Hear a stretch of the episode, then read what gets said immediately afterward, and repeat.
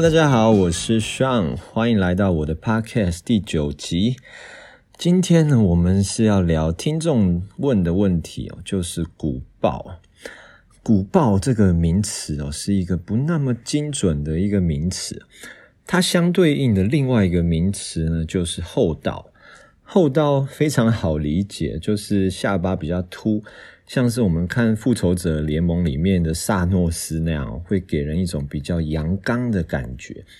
那股报呢？它意思就是反过来，它是上颚骨比较前凸，产生的外观呢，就会是比较像上唇蓬蓬的啊，像是龅牙这样子的外观。那甚至有时候我会笑起来，感觉牙龈露出来比较多的状况。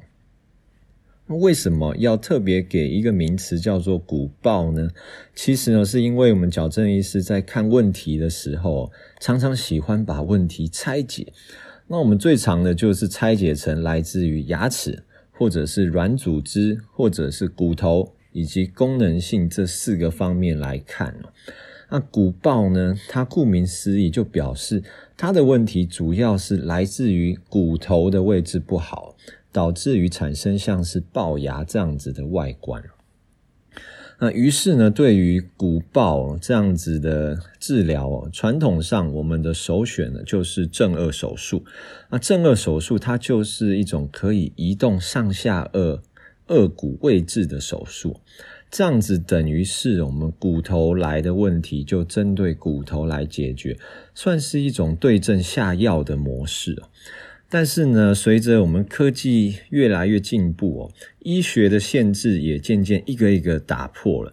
传统矫正可以移动牙齿的距离是有一个限制的，但是，一旦我们搭配了矫正骨钉之后呢，牙齿移动的方式也好啊，移动的距离也好，都有更多的可能性啊。因此，股报的病患在过往还没有矫正骨钉的时候啊，想要用牙齿矫正来改善外观是比较困难的。但是现在呢，搭配了矫正骨钉的治疗方式，对于比较轻度的股报患者，是有可能可以考虑用非正颚手术的方式达到外观的改善的。那回到一开始，我有说股报呢，它是一个不那么精确的名词啊。为什么这样讲呢？因为股报乍听之下，我们感觉应该就是上颚骨过度的前凸，但是事实上它可能有三种不一样的状况啊。第一种状况是我们认为最理所当然的，就是上颚骨太凸，但是下颚骨位置是正常。但是有第二种状况呢，是我们其实上颚骨它的位置是正常的，但是下颚骨太过后缩。导致于视觉上看起来依然是龅牙的情况。那第三种状况呢，就是我们上下颚骨都是前凸的，但是上颚骨相对于下巴在更前面的位置。不过这种状况是相对稍微少见一些。因此哦，股报的诊断是非常非常的重要的。首先，我们一定要分清楚问题的来源呢，是来自于上颚骨还是下颚骨。所以这个时候呢，我们为了要能够看到骨头的相对关系，X 光的诊断就非常非常重要了。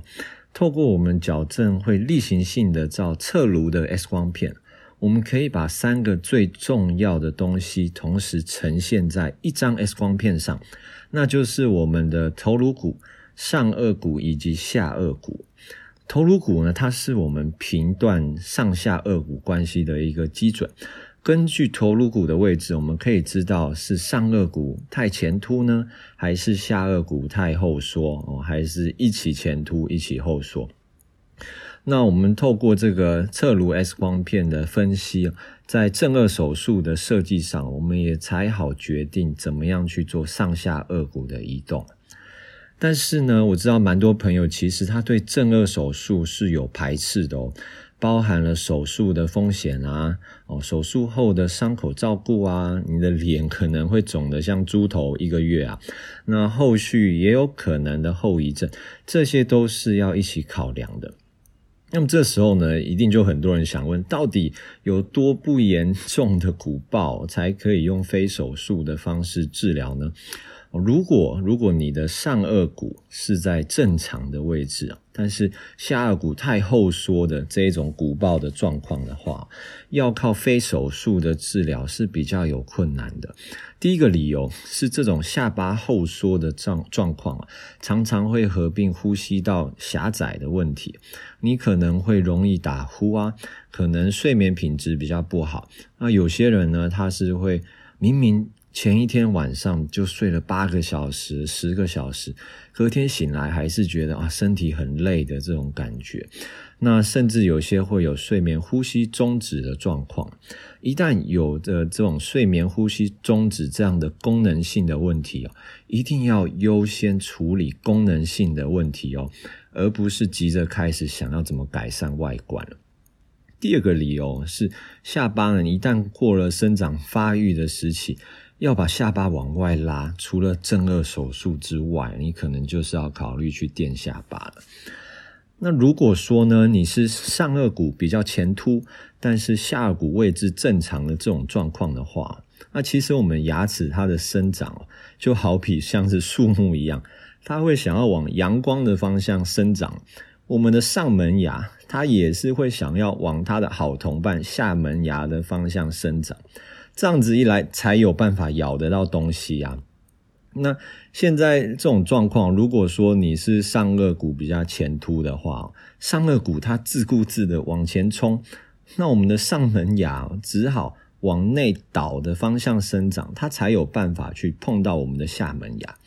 那在这种牙齿角度下，如果我们用传统的矫正方式，想要改善龅牙的外观的话，我们就是要把门牙往内拉。这样子，我们的上唇才会相对应的往后退。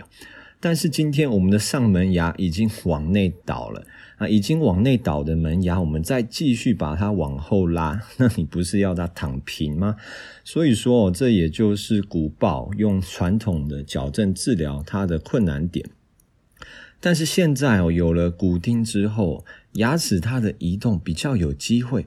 我们可以让牙冠跟牙根一起往内移动，不过这样子的移动速度会非常的缓慢了，要用更长更长的治疗时间来去换取外观上面的改善。那改善的程度当然相较于直接移动上顎骨，它也是比较有限的。但是至少有某一部分的鼓爆的病人，他现在可以免除手术要承担的风险喽。OK，那我们今天就先聊到这边。有任何牙科矫正方面的问题，也都欢迎留言让我知道哦。